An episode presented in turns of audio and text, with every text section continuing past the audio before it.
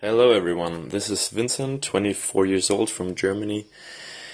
I want to talk about breakups today. Just a quick um, story from my life, and I'm happy to see what your stories are. I think that's a topic that's super interesting that not a lot of people share stories about. And um, yeah, let's get started here.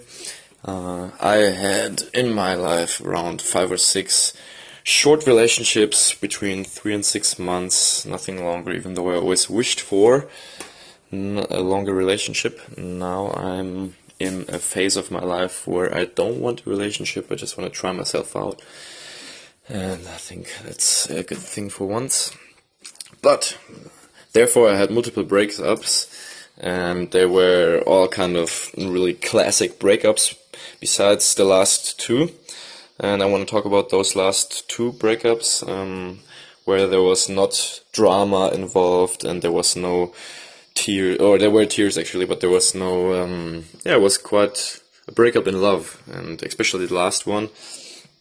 Um, I went uh, only after three months relationship. I just noticed, okay, the communication wasn't working anymore between her and me, and um, yeah, we didn't understand each other, especially emotionally. And then um, I said, "Let's go to a couples therapy." Uh, she said, "Okay, let's let's talk one time, the last time together, and then if that doesn't work, we go to the couples therapy." So we did that, and it didn't work. So we did go to the couples therapy, and it was a coach I knew. I'm also in the coaching business, and um, we went to her and we talked for two hours, and all we did was this really epic method that I I tell uh, to my girlfriend what's on my heart, and she has to what's what's bothering me, and she has to repeat what I said. She said, "Did I understand you correctly?" That, and then she has to repeat. And then I say, "Yes, you understood it correctly," or I say, mm, "No, this and this you understood um, not correctly. I meant it like this."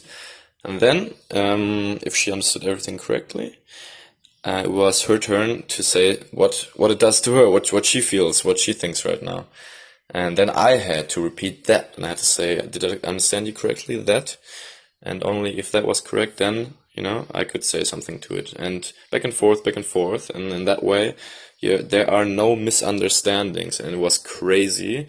In the end of the two hours, we both cried. We both felt again, okay, we actually love each other, but this relationship just cannot happen. Um, and it was really really sweet and touching. And yeah we broke up of that and we're in a good connection still. Um, that was my story. Happy to hear from you what you have